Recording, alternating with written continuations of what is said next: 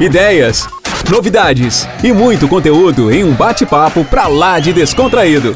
Toda semana você tem acesso a um tema diferente e fica por dentro de tudo o que acontece no mundo dos lasers e LEDs. Está começando mais um podcast Fórum em Laser. Boa noite, Fórum em Laser. Estamos aí iniciando mais uma noite, juntinhos aqui com você. Hoje eu estou com a professora Catarina Mello. Olá, professora, seja muito bem-vinda, boa noite. Ela vai abordar para a gente hoje um pouquinho sobre a área de estomoterapia e como que o laser pode ser aí um recurso excelente para ser utilizado nessa área. Eu adoro a área de estomoterapia, então estou ansiosíssima para a gente então assistir essa aula. Tudo bem, professora? Tudo ótimo, boa noite, obrigada pela oportunidade, tenho certeza que vai ser muito rica a discussão. Com certeza, nós ficamos muito felizes também pela sua participação, tá bom? Muito obrigada. Então vamos lá começar? Vamos sim, vou compartilhar aqui minha tela, só confirmando, né?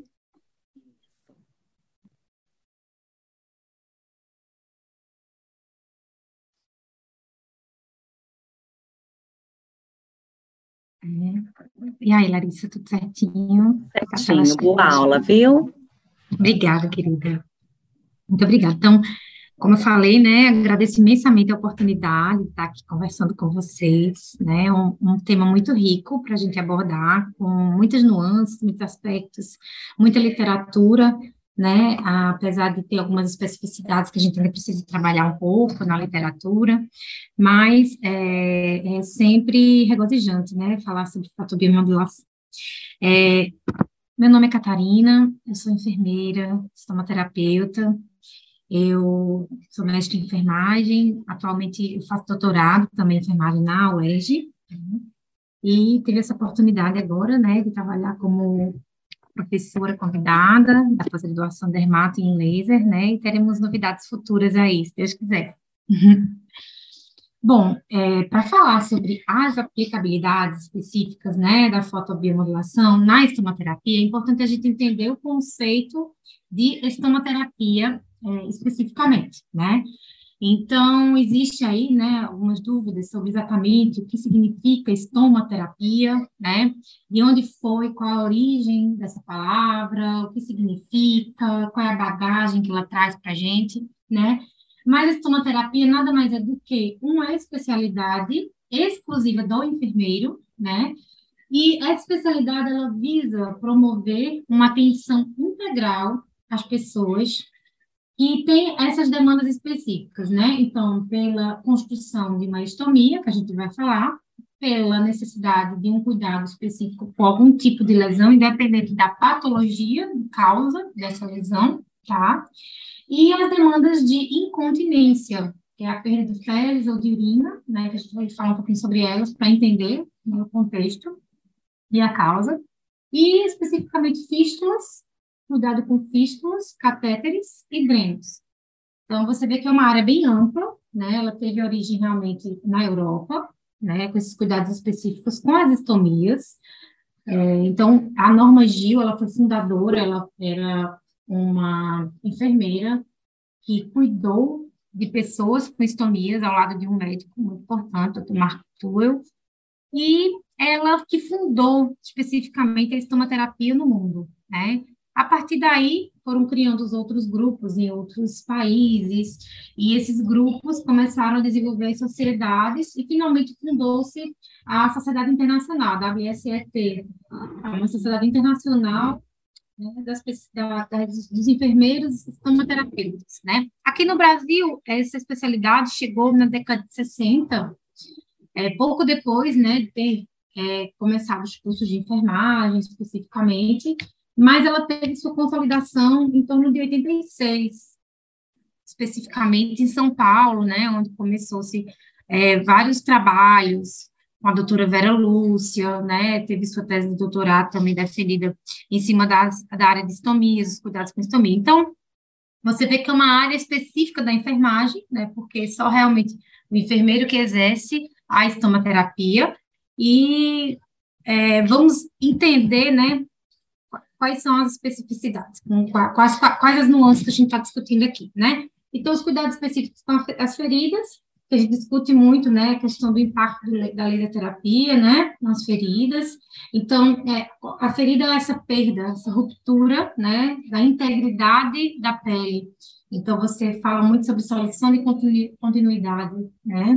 Ela tem causas diversas, então, é, a gente tem causas específicas, né, externas ou internas, algumas causas onde o próprio corpo, né, luta contra ele mesmo, né, quando a gente tem um processo aí de é, doença autoimune, tá? Alguns processos também hormonais, né? Então, são doenças que vão promover essas, essas lesões específicas, né? Por isso que é tão importante a gente compreender sistemicamente essa pessoa com ferida, né? Então, olhar para a ferida vai bem além especificamente da parte técnica, a gente precisa conhecer o paciente como um todo, né?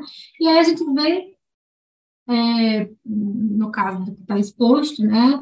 Os tipos de lesão por pressão, lesão traumática, pé diabético, que é muito comum, né? Então, todos a gente vê é, esse processo de disruptura, né, da integridade da pele, e, consequentemente, a gente vai precisar ter um tratamento específico, que pode ser sistêmico, né?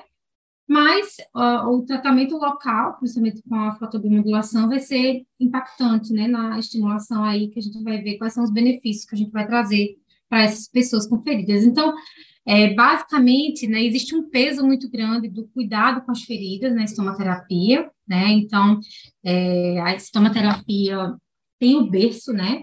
Também nesse cuidado com as feridas, tá? E, mas principalmente, né, em relação às estomias. As estomias, é, para quem não, não conhece esse termo, muitas pessoas conhecem como termo ostomia, ostoma, né? é, que acontece na literatura, o termo correto é estomia. Né? Então, se a gente for fazer uma busca literária, a partir de 2015, o termo correto para definir essa construção anatômica do meio externo para o meio, do meio interno para o meio externo, né, ela é definida como a estomia. E se você for pegar a raiz da palavra, estoma, significa boca ou abertura, ela vem do grego, né? e significa boca ou abertura. Nada mais é, como a gente falou, de você expor uma víscera oca para o meio externo. Então, é, quando a gente expõe essa víscera oca para o meio externo através desse procedimento cirúrgico, nós temos delimitações anatômicas, né, onde a gente vai compreender onde foi realizada aquela construção cirúrgica. Então, nós temos a traqueostomia, a traqueostomia, tá? É, quando nós fazemos o procedimento cirúrgico para introduzir um traqueóstomo na traqueia para fazer a ventilação mecânica. Então, geralmente as pessoas que têm obstrução de vias aéreas ou câncer, né, das vias aéreas superiores, é, então ele precisa fazer esse desvio da ventilação para poder continuar a respirar. Muitas vezes acontece do paciente estar entubado, né, orotraqueal, um pouco mais de tempo do que o protocolo da instituição, então ele tem que realizar essa troca para diminuir os riscos de infecção e até de trauma mesmo do próprio tubo, tá? Então, a traqueostomia é uma estomia, né, onde a gente expõe a traqueia, faz essa comunicação da traqueia para o meio externo, tá? E ela tem a finalidade de ventilar essa pessoa tá? Temos as estomias de eliminação, onde nós expomos, né, fazemos essa comunicação do, do estômago, no caso da gastrostomia, ou do jejum, no caso da é, jejunostomia e todas as duas vão servir para a alimentação. Então, nesse caso, eu introduzo uma sonda, né, um catéter, onde eu consigo infundir essa, essa dieta diretamente no estômago. Então, geralmente são pessoas que têm um câncer de esôfago, uma doença neurológica onde não consegue realizar a deglutição, a própria demência, sequelas de AVC, então demandam essa necessidade da construção da gastrostomia, alguns bebês, né, também que nascem com malformação ou com sequelas neurológicas, então eles têm essa necessidade da construção cirúrgica e de aplicar realmente esse catéter para infusão da alimentação, tá? É, nós temos, né, as estomias de eliminação, são as estomias onde eu vou desviar o trato urinário ou intestinal para o meio externo. Então, nós temos algumas especificidades, as mais comuns são as urostomias, tá? Que é a construção, o desvio dos ureteres para o meio externo. Nesse caso, a gente tem um pedacinho aí do intestino que vai ser anastomosado nesses ureteres para o meio externo, para melhorar aí a drenagem na bolsa, tá? Temos as ileostomias, que é a construção do intestino delgado para o meio externo, ok? Geralmente quando o paciente tem algum é, trauma de cólon, né? Então eu preciso desviar esse trânsito antes de chegar no cólon, que é o intestino grosso, para poder eliminar esse efluente, né? Que são as fezes, urina ou gases. E no caso da colostomia, no caso da ileostomia, são, são fezes, né? No caso da colostomia, nós temos o desvio do cólon, que é o intestino grosso, então, é necessário esse desvio do trânsito intestinal, geralmente relacionado a tumores, a acidentes automobilísticos, acidentes por arma de fogo. Então, eu preciso fazer esse desvio do trânsito intestinal para não inflamar aquele local onde foi suturado anteriormente, ou para posteriormente, depois que fizer uma quimioterapia, eu fazer a reconstrução desse trânsito. Mas é só para a gente dar uma, ter uma ideia né, da função de cada um. Aqui nós temos, que é importante a gente saber, as complicações das estomias, né? Então, nós temos complicações específicas da estomia, né? Então, após a construção cirúrgica, a estomia pode sangrar, pode necrosar, tardiamente, após semanas, essas estomias, principalmente intestinais, elas podem eviscerar, elas podem retrair, é, mas no caso, nosso foco aqui seriam as dermatites, né? Que são justamente a inflamação dessa pele, peristomia, tá? Onde pode ter inúmeras causas, tá? Nesse primeiro caso, tá, a mamãe tá, tá dando rola agora, tá, mamãe? Nesse primeiro caso, nós temos uma dermatite química, que é o contato dessa pele peristomia com o efluente, ou seja, com as fezes. Quando a gente tem uma ileostomia, a gente tem um aumento de conteúdo corrosivo, que são enzimas que corroem proteínas e lipídios. E nossa pele é composta de proteínas e lipídios, né? Então, quando a gente tem a pele, peristomia, indo em contato com esse efluente, que é altamente corrosivo, eu tenho uma desarmonização dessa pele, consequentemente, eu vou ter é, como se fosse é, queimaduras. Então, eu vou ter o acometimento ali da epiderme, posteriormente da derme, e podendo ir realmente para o tecido, é, o tecido adiposo, tecido hipodérmico tá? Então, eu vou ter essa profundidade aí de acordo com o contato, né? Por isso que gente, algumas literaturas falam dermatite de contato ou dermatite química, tá? Mas geralmente a gente utiliza dermatite química. No caso da segunda foto, nós temos a dermatite alérgica, tá? Então, essa dermatite periestomal, ela é relacionada ao tipo de placa adesiva que o paciente estava com ela previamente tá?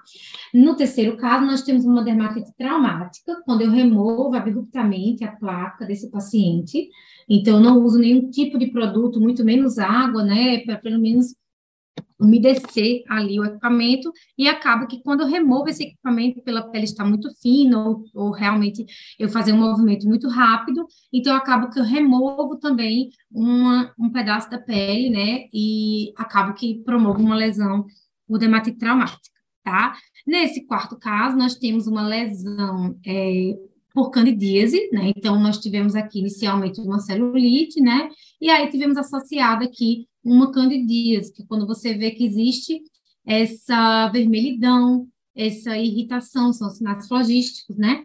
Então, eu tenho edema, eu tenho rubor e tenho calor, ok? Nessa segunda foto aqui abaixo, nós temos uma coleção já purulenta, né, secundária realmente, há uma inflamação prévia, uma infecção prévia, tá? E temos a foliculite, que é a inflamação desses folículos pilosos, geralmente são relacionados ao tipo de instrumental que essa pessoa está usando para fazer sua tricotomia, então a gente contraindica totalmente, né, o uso da lâmina, tá? Essa lâmina, é, ela é, remove a integridade, a queratina ali da pele, às vezes até remove também a própria epiderme, né? Então, você estimula bastante a obstrução desse folículo piloso, consequentemente, é, a invasão ali de patógenos que podem levar a foliculite e inflamação, tá? Não, não pode não. Bom, e temos, gente, também a terceira, o terceira é, e principal, né? Área de atuação do enfermeiro estomaterapeuta são as incontinências.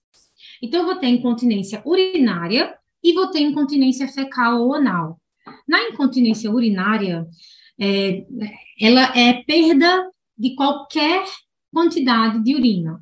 Né? Então, muitas vezes, durante a gestação ou durante é, algum esforço, algum espirro, então a gente tem um pouco de perda de urina. É, a literatura relaciona que sete, de, de, desculpa, três a cada dez mulheres relatam ter incontinência urinária, que é essa perda parcial ou total da urina, tá? É, e ela não é normal, né? Qualquer perda de urina não é normal, não pode ser tratada como normal, mesmo que, ser, que não tenha uma causa base, tá? Mas é importante o quê? O fortalecimento do assoalho pélvico, são os músculos que dão sustentação ali a nossa pelve, tá? E está principalmente relacionado às mulheres, né, por causa da fisiologia da mulher com a, o envelhecimento, tá? E principalmente relacionado a partos, né, a cirurgias pélvicas. Então, nós temos a classificação aqui das, das é, incontinências, tá? né? A incontinência urinária de urgência é quando a gente perde urina é, e quando tem a necessidade urgente de ir ao banheiro, e durante esse trânsito para o banheiro, a gente perde urina, tá? Temos a incontinência urinária por esforço, que geralmente é relacionada, como eu falei, é, você vai tossir, vai espirrar, então aquela pressão ali, vai fazer algum exercício, aquela pressão acaba transbordando um pouco de urina, tá? E tem a mista, que é justamente relacionado às duas, quando você, você apresenta os dois sintomas tá? É, em relação à incontinência urinária por transbordamento, né, é interessante porque é, poucas pessoas que têm a, a, a, incontinência urinária por transbordamento entendem que é uma incontinência urinária e que precisa tratar, né? Acha que é normal ou que o uso da sonda pode resolver, né? E na verdade não é assim.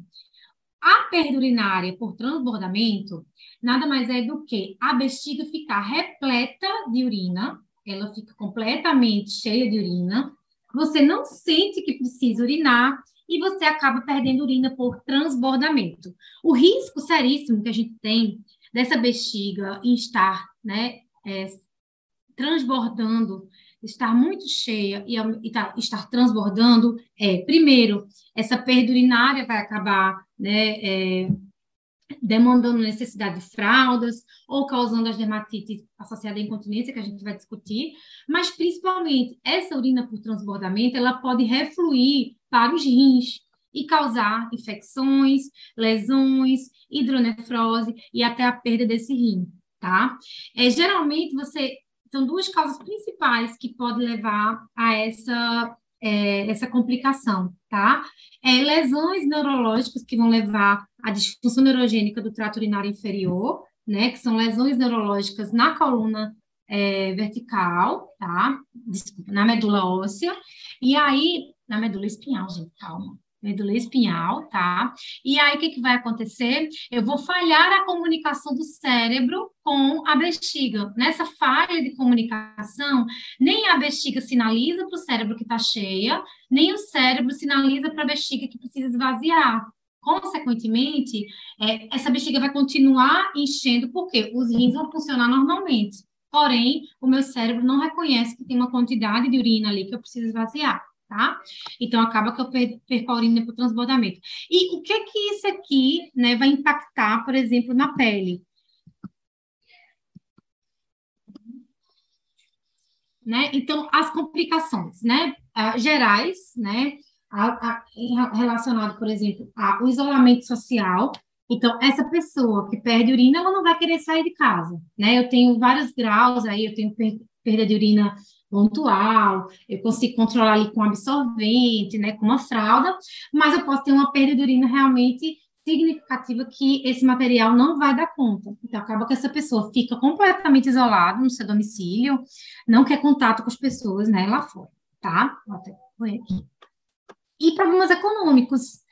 É, porque eu vou precisar de dispositivos, tanto a mulher quanto o homem vai precisar de dispositivos tecnológicos, né, para cuidar dessa perda urinária, seja fraldas, absorventes, ou no caso dos homens, aquelas é, camisinhas que a gente chama de catéter externo, tá? Então, vai, vai haver essa necessidade, sem contar que precisa fazer um tratamento, né? Então, esse tratamento pode ser pelo plano de saúde, tem um pouco de dificuldade a nível de SUS, mas tem que realizar o tratamento. Geralmente é feito com a fisioterapia pélvica, né? Mas, muitas vezes, precisa de alguns procedimentos cirúrgicos tá? E, consequentemente, se eu tenho perda de urina, né, durante o ato sexual, eu posso ter essa perda de urina, então vai também impactar em problemas sexuais e, obviamente, problemas psicológicos, porque essa pessoa vai ter realmente uma dificuldade de aceitação, né, uma dificuldade de autoestima. Mas a gente tem, né, também a aplicação do laser, né, para também reverter quadros mais leves de incontinência urinária feminina. Então, é uma boa aplicação do laser para né, contribuir para diminuição. Aí a gente vai ver exatamente o que é que ele faz, né, nessas casas, nesses casos, é, mas só para a gente contextualizar também outro impacto da incontinência urinária e fecal, tá, é a dermatite associada à incontinência, né, nada mais é do que essa inflamação, né, do contato da pele continuamente, né, prolongadamente, ao efluente líquido, no caso urina, ou fezes, tá? Então, quais são as áreas que a incontinência, que desculpa, que a dermatite associada à incontinência influenciam, né? Prejudicam. É, você vê essas áreas da genitália externa, então, no caso, mulheres grandes lábios, pequenos lábios, essa região inguinal, região glútea, região suprapúbica também, tá? E essas lesões, elas tanto podem ser superficiais, como difusas, elas não precisam ser regulares, elas não precisam ser delimitadas, porque, obviamente, vai depender da área que a pele entrou em contato mais ou menos com a urina e com mais tempo ou menos tempo, tá? Mas pode haver lesões profundas também, promovendo tecidos necróticos, como os esfacelos, né? E aí a gente tem a evolução aí das características, hiperemia, edema, ardor, prurido, dor, as próprias escoriações, né? E, obviamente, eu vou ter infecções oportunistas associadas. Então, pode ser que eu venha ter outras infecções ali associadas, e principalmente a cândida, né? Bom, em relação à incontinência fecal, né, realmente essa incapacidade que o ânus tem de controlar essa eliminação fecal, tá? Geralmente, né, fezes ou gases, e tem essa perda também líquida, pastosa ou sólida. Então, independe do tipo de produção fecal tá? Geralmente é relacionado a esse relaxamento da musculatura que pode vir através de parto vaginal, de traumas ou algumas cirurgias, né? Como a gente falou em relação à incontinência urinária, algumas cirurgias também podem ocasionar a incontinência fecal por também é, comprometer tanto a musculatura como os nervos perianais, tá? As alterações neurológicas também podem ser uma das causas da incontinência fecal, né? É, AVCs, essa degeneração do nervo por dentro, a própria diabetes também, né, que tem essa denervação, né, que pode ter esse acometimento aí nos nervos, tá?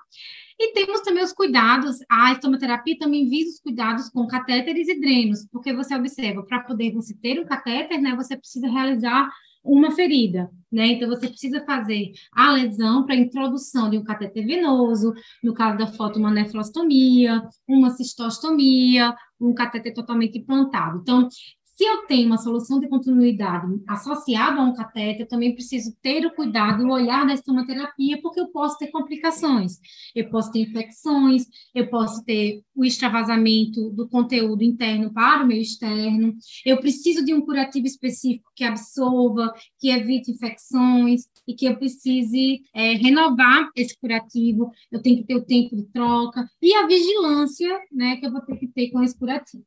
E aí nós temos também os cuidados com os drenos. Então, a gente tem uma, uma multiplicidade aí, né, de exemplos dos tipos de drenos que a gente pode utilizar, pode precisar. E esse cuidado com os drenos é, é muito específico, porque cada dreno vai se comportar de uma forma, vai drenar de uma forma, tem uma performance, tem uma indicação. E essa pele perilesional, né, a gente fala periósteo, que está introduzido dreno, ela precisa também ser cuidado para evitar maceração, transbordamento do conteúdo interno para o meio externo, deslocamento acidental desse dreno, né? É, e vamos ter dermatites aí também associadas, tá? E quais são os benefícios da fotobiomodulação nas pessoas com essas demandas de estomaterapia, né? A literatura aponta essa promoção da restauração da função celular, né, através também da redução do estresse oxidativo, a regulação neuronal e a liberação de fatores de crescimento. Então, esse é um dos exemplos, né, que vai promover o quê? Quais são os benefícios que vai promover ali, independente do tipo de lesão que a gente vai ter, né? Então, uma ação anti-inflamatória e analgésica, né, bem conhecida, né? Ela vai promover a síntese de colágeno de forma mais rápida e mais ordenada, que é super importante, principalmente no processo de proliferação e de regressão ali da regeneração tecidual, né? A migração e proliferação de fibroblastos, que também vai contribuir ali para aquela processo final ali da cicatrização também, tá? Ela vai acelerar o processo dessa reparação tecidual, favorecendo o crescimento desses tecidos de granulação e epitelização tá? E outro fator, né, gritante, né, que a gente falou até agora, sempre esse risco ou da instalação já de infecções ou do risco para instalação de infecções, né, como as cândidas, estafilococos, né, essas infecções fúngicas, virais, é, é, bacterianas. Então, é, a fotobiomodulação vai ser muito importante para atuar como, como uma ação antimicrobiana tá? Então, aqui a gente tem alguns é, exemplos, né, alguns, alguma, alguns estudos da literatura que vêm a contribuir né, para essa discussão é, dessa reparação tecidual que a gente identifica nas lesões. Né? Eu acho importante a gente discutir o que na literatura né, é, é, a gente não encontra diretamente estudos específicos, por exemplo, no cuidado de dermatite peristomia, né, peristomia, é, seja ela estomias de eliminação, alimentação ou ventilação, tá? É, nós encontramos, é, vou até passar lá no final, a gente encontra alguns protocolos de indicação dessa laserterapia, da, da, da fotobiomodulação, mas é, não encontramos especificamente é, estudos de caso com evoluções clínicas, né? É, mas é, quando a gente estuda a causa, quando a gente estuda os benefícios e a forma de atuação do laser, a gente compreende que quando eu tenho uma lesão, independente da etiologia, peristomia, eu tenho indicação do laser, tá? Então, nós tínhamos essa revisão de literatura bem interessante, né, que ela é, sintetiza o que ele encontrou nas evidências científicas, né, sobre essa discussão da utilização da terapia fotodinâmica no reparo tecidual, né, então, é, é bem interessante porque é, ela, ela desvela principalmente o controle e tratamento das infecções. É, se a gente tem lesões, se a maioria das lesões que a gente trata, né, todas, na verdade, elas é, são soluções de continuidade e estão contaminadas, né, então vai depender do nosso corpo para evitar essa proliferação bacteriana, antimicrobiana no geral, né, então, com a laser terapia, essa estimulação tanto de uma recuperação tecidual mais rápida, como também de, uma, de um tratamento antimicrobiano, então, consequentemente, eu vou ter é, identificado essa diminuição é, de uma evolução das infecções. E isso é super importante, porque as lesões não evoluem muitas vezes porque estão estagnadas por causa de determinados patógenos, né? Então, você observa que é, na, essa, esse estudo especificamente é uma revisão integrativa, uma revisão de escopo, né? E ele identificou que existia um controle e tratamento de infecções e elas foram mensuradas pelos resultados do perfil qualitativo e quantitativo da carga microbiológica, bem como das avaliações clínicas. Então, a gente teve como resultado de literatura em, em torno de 15 artigos que é, desvelaram, né, que, que nos é, demonstraram aí a diminuição da evolução de infecção nessas lesões, né, independente da etiologia, que ele fala de lesões agudas, crônicas, né, independente da causa, mas é, pela atuação da, do, do laser a gente consegue identificar essa evolução. Tá? E aí nós temos também, é, tem dois artigos interessantes que falam sobre a fotomobilização no tratamento das úlceras venosas, e outra literatura que fala sobre a, esse tratamento nas lesões por pressão né? Então, você vê o desenvolvimento das úlceras venosas, por se tratar de uma dificuldade de retorno venoso ali para o nosso corpo, uma estagnação ali de células que, de, de extravasamento de sangue, que vão né, impactar na dificuldade de acesso do tecido aos nutrientes, né? Que vão levar essas lesões. É, a rica oportunidade da fotobiomodulação de recuperar, regenerar, regenerar, regenerar e estimular a produção dessa cicatrização. Né? Então, é, do, da mesma forma que o outro artigo conseguiu é, identificar essa, essa literatura e os impactos desses estudos nas úlceras venosas. Então, notou que a eficácia também do uso da lesoterapia, principalmente quando associada ao uso terapêutica comum, ou seja, terapia compressiva, agentes tópicos e farmacoterapia. Então, né, apesar de eu ter um estímulo ali com a laser terapia, né, o estímulo do laser ali para regeneração tecidual, fabricação de fibroblastos, colágeno, etc. Tal, eu preciso ter associado as demais terapias indicadas para aquele tratamento, principalmente no caso das úlceras venosas, né? Até porque o laser vai estimular a cicatrização, mas ele não vai é, debelar a causa daquela lesão, no caso das úlceras venosas, a insuficiência venosa, né? Gente, e nós temos também a indicação da lesoterapia em lesões específicas é, dermatológicas, né? Lesões como a dermatite de Berlock, é, queratose seborreica, vitiligo, acne inversa, alguns granulomas, o próprio a esclerose liquênica, né? É, o lúpus eritematoso, a psoríase, rosácea. Então, tem algumas demandas é, dermatológicas que, pela literatura internacional, né, tem esse, esse, essa indicação específica, tá? Para é, também contribuir, né, obviamente, tanto para não, re, não é, promover esse mecanismo de ação que leva a essas doenças de pele, como também diminuir uma evolução dessas lesões de pele. Coloquei as principais aqui, dei uma é, destacada nessas principais lesões, né? Mas é super importante que a gente também entenda que a dimensão, né, da fotobiomodulação vai bem além, tá? E aí, gente, só para concluir, né, então é importante importantíssimo que o enfermeiro estomaterapeuta, né, ele associe o seu trabalho, né, ao uso do laser, da fotobiomodulação, né, e justamente embasado tecnicamente, cientificamente, né, para a contribuição na cicatrização, independente da origem. Então, a gente observa que na estomaterapia a gente tem demandas diferidas, né? Independente das causas, da classificação, do estágio que essas lesões possam ter. A gente tem as demandas específicas dessa, da terapia, né?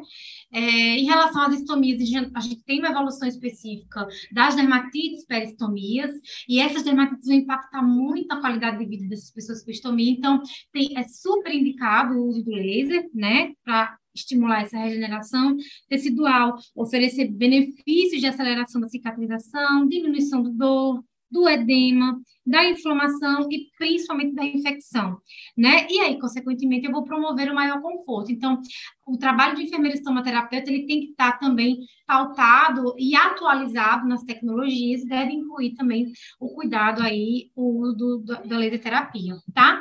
Aqui no final, eu só coloquei dois protocolos bem interessantes é, que eu encontrei na literatura aqui brasileira, tá? Sobre a indicação do tempo e da energia aplicada a tanto nessa primeira situação, a dermatite peristomal, como nessa segunda situação, a dermatite associada à incontinência, tá? É só a nível mesmo de, de compreensão mesmo, tá? Só para contextualizar aí a nossa discussão, porque a indicação, né, vai depender muito do protocolo institucional e do tipo de equipamento que você está utilizando, tá bom? É, acho que basicamente era isso que eu tinha para apresentar para vocês. Se tem alguma dúvida aí. Tudo bem, Lá? Acho que a... atendi aí a proposta, será? Com certeza. Aula muito boa, ficou muito leve, você explicou de maneira muito clara, né? As aplicabilidades, o quanto é importante a laser terapia, mas uhum. com certeza que a gente sempre fala aqui, não adianta só o uso do laser sem ter o manejo correto, uhum. sem realmente conhecer ali a etiologia, uhum. né? Tem que ter um tratamento completo para que então a gente chegue ao objetivo que é a cura, que é a melhora do paciente, que é a redução da dor. Enfim, tem que ter aí né, um somatório para que então a gente consiga entregar o melhor para esse paciente, né? E você enfatizou muito bem isso, que é super importante. A área de estomoterapia é muito gostosa mesmo, né? É, assim, tem uma é bem ampla, então a gente consegue trabalhar muito bem com laser. E você deu aí uma dica aí da, da posologia, né, de como utilizar, e realmente tem no, no na DMC, a gente tem os protocolos lá já uhum. estabelecidos, uhum. mas é sempre importante também uhum. a gente reforçar aqui que essas doses pré-estabelecidas podem haver mudanças aí a critério, né, de acordo com o seu paciente e o que ele está sentindo no momento. Então foi excelente, foi maravilhoso. E deixa eu ver se tem alguma dúvida aqui no nosso chat. Pessoal que está elogiando, parabéns. Boa noite, que coisa boa. Catarina maravilhosa. Alcina falou, coisa Alcina, boa. Alcina é um amor. Ah, que ótimo. A Rosimeire pergunta se há certificado. Rosimeire, não há certificado para o Fórum Laser, porque não se trata de um curso, aqui só são palestras, tá? É, uhum. mas você pode acessar o nosso site da Laser, lá tem diversos cursos interessantes para que você possa participar e lá sim tem certificados, tá bom? Vamos dar mais um tempinho aqui para ver se o pessoal tem alguma dúvida. Deixa eu colocar aqui, vamos aguardar só mais um pouquinho, tá, Catarina? Claro.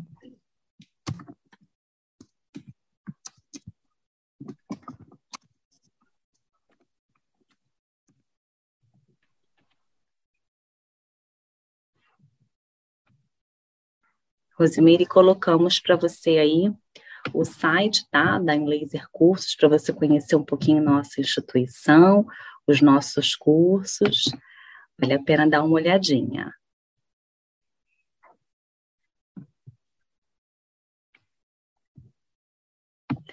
Catarina, para aqueles pacientes é, que chegam para você com muita queixa álgica, né, com muita dor ali, é, realmente incomoda muito aquela região, né, peristoma, que fica com aquela hiperemia, com aquele ardor. É, qual é a dose que você utiliza, né, qual o protocolo que você costuma utilizar e o tratamento que você costuma fazer para esses pacientes? É, vai depender muito, né, da profundidade, tá, daquela lesão, como eu falei, né, por exemplo, no caso da dermatite peristomia, a gente tem é, uma extensão grande ali do acometimento da pele, ou pode ter só aquela superfície, né, a não, a não perda da integridade da pele, né? E aí vai depender muito do tipo de equipamento que eu estou utilizando, né? No caso é, de um paciente com uma dermatite, peristomia, com perda de, de, integridade da pele mesmo, a perda da epiderme, né, que a gente fala, e eu já tenho uma erosão para ulceração, e aí, o que acontece? Vai depender do tipo de equipamento que eu estou utilizando, mas 48 horas é um tempo bom para eu realizar a renovação desse equipa dessa troca, né? Mas nem sempre eu estou com esse paciente em 48 horas. Então, geralmente, eu tenho que aplicar uma quantidade suficiente para dar o suporte ali naquele tempo, né? Assim, para estimular a cicatrização. Geralmente a gente resolve, né? Porque a gente já está resolvendo também a causa com uma adaptação de um adjuvante, um pó, um, um equipamento mais adaptado para aquele perfil do paciente, né? É, mas realmente, assim, o ideal seria em torno de 48 a 72 horas, né? E o ideal que eu vejo o resultado seria o quê? Dois joules mesmo, sabe? É, do, do laser vermelho, né, no caso, tá? Nesse caso, Para essas dermatites. De preferência, você laser... retornar, né? Sim. E nesse caso, você utiliza também o infravermelho quando esse paciente tem uma queixa de dor muito grande? Quando tá com dor, isso, quando tá com dor também, tá? Mas assim, é, geralmente, como, como a, gente, a, gente, resolve a causa dele e algumas, algumas dermatites, elas são até indolores, né? Mas a gente faz mais também para conforto, mesmo ele não reclamando, é importante saber disso, né? Que mesmo para mesmo para conforto, a gente faz o infra, tá?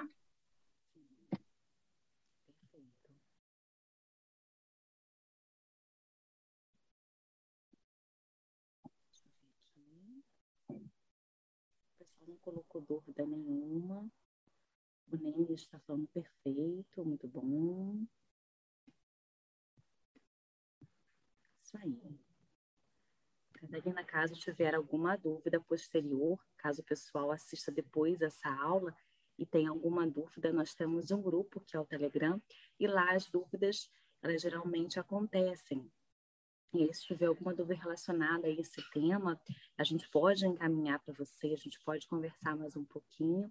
Então, a gente tira a dúvida desse aluno depois, caso tiver, tá bom? E eu gostaria então de agradecer mais uma vez por você estar aqui hoje. Foi muito bom o nosso encontro, muito proveitoso. Obrigada pela aula e até uma próxima oportunidade. Ah, eu que agradeço, Lari. Obrigadão mesmo. Obrigada, gente. Até o próximo encontro da semana que vem. Estou te aguardando, então. Tchau, tchau, Catarina. Muito obrigada mais uma